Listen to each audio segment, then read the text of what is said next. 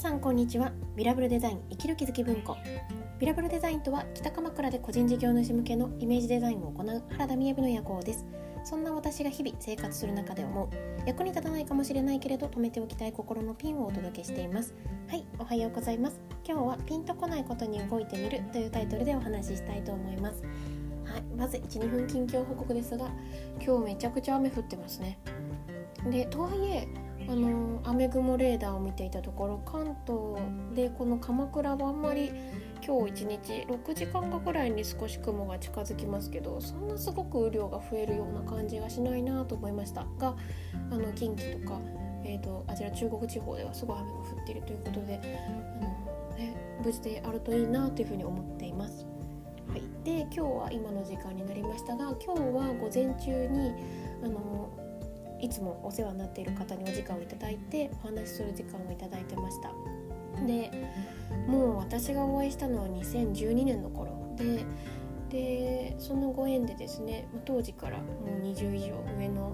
あの先輩先輩というか師匠みたいな感じなんですけど私は多分定期的に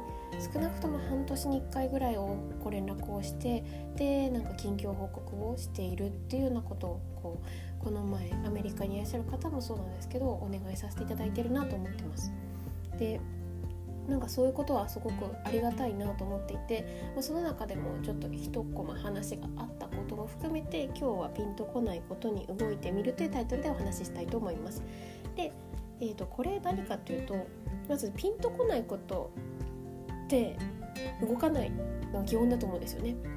で逆を言えばピンとこないことには動かなくていいぐらい自分たちでチャンネルを選べるようになったっていう現代のあると思うんですね。でそうしていくと本当に何でもそうだと思いますけどじゃあインスタグラムのあのフィードがどういうものが集まってるかというと私が好きそうなものを提案してくれるとか YouTube でチャンネル登録するのも自分が好きそうなチャンネルがこう登録されていてそれに付随したものが現れてくるってなると全く触れないものって全然出てこないと思うんですよ。でっていうことはやっぱり起きるなっていうふうに思っていているからこそ自分があまりピンとこないっていう活動を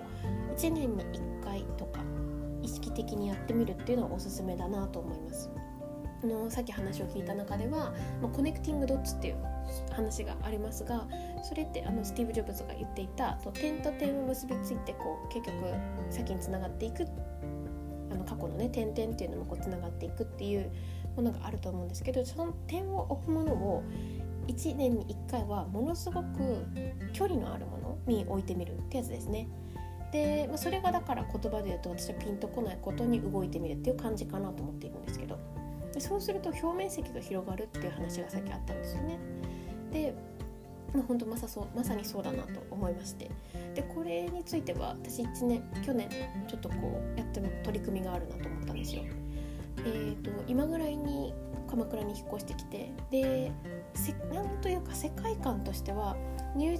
すみません湯河原に転職をしたんですけどそこでお友達になる方ってやっぱこうある偏りがあってでもだんだんだんだん友達になったら共通の友達60人80人あフェイスブックの話ですねとかなっていったわけですよ。で一方でまたこちらに鎌倉の方に戻ってきた時に学生時代にワークショップとかそういうことに結構精力的だった精力的に参加したり学んでいた時につながっていたような方々とつながることが多かったんですよね。で多分鎌倉逗子葉山、葉山わかんないですけどこの辺に移住されてらっしゃる方ってすごいそういうこうつながりが多いなと思っていて平均友達になったら80人ぐらい友達がいるみたいな感じが多かったんですよね。でもう私のこれからの仕事のスタイルを考えるとおよそすごく離れた方とお会いすることってないなっていうイメージで言うと例えば東京でずっと仕事をしていたのに会社から事例があってもう明日から九州ですってなったっていうような出会いってそもそもあんまり起きないわけじゃないですか。っていう時にあなんかここの界隈だったら誰と友達になっても一人も共通の友達がいないっていう人に出会いに行こうってなんか去年決めちゃったんですよねある時に。でその時に見たのがラーニングフェスティバルって言って軽井沢で3日間開催されてたイベントだったんですよでそのスタッフ募集があったんですねでその紹介自体は常につながりのある方が Facebook でアップしていたんですけど中身を見た時にですねなんかここポジティブでもネガティブでもなくニュートラルに捉えてもらいたかったもらいたいと思うんですがうわすっごい行きたいって思わなかったんですよ。でなんか別に中で登壇されてる方も方もすごい知っているわけではないっていう絶対に有名な方々なんですけどね私がいつも追いかけてるチャンネルにはいらっしゃらなかった方々だったんですよ。でこれは面白そうだなと思ってでこれに3日間時間を使うって結構な投資なんですけど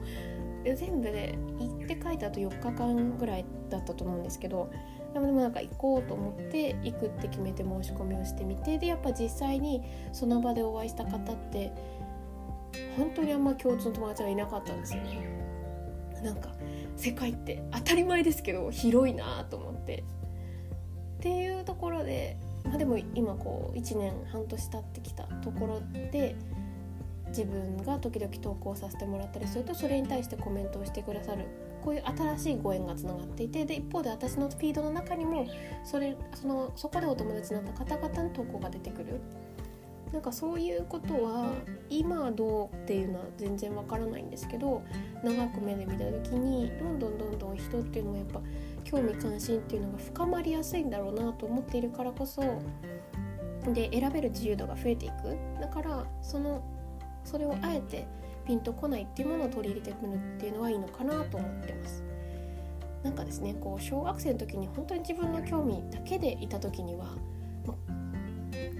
約束していいぐらいに現代社会は勉強しないだろうとか、うん、なんか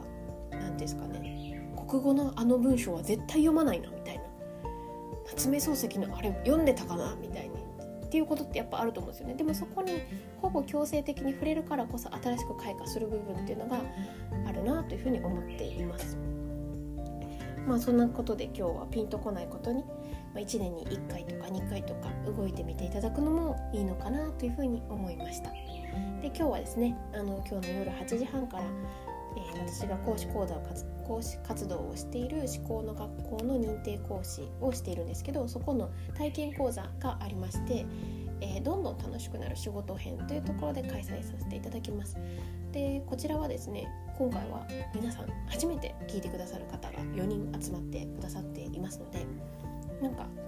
初めて聞いてみたいなっていう方はよかったら聞いてもらえたらなと思います。何かというともうこれは私仕事編一番縁があるなと思うんですが私が当初当初こういう今のような仕事の形に近づいていた時に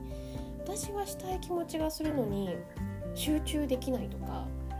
なやりたいのにやりたくないみたいなちょっともう中二病みたいなっていうことがね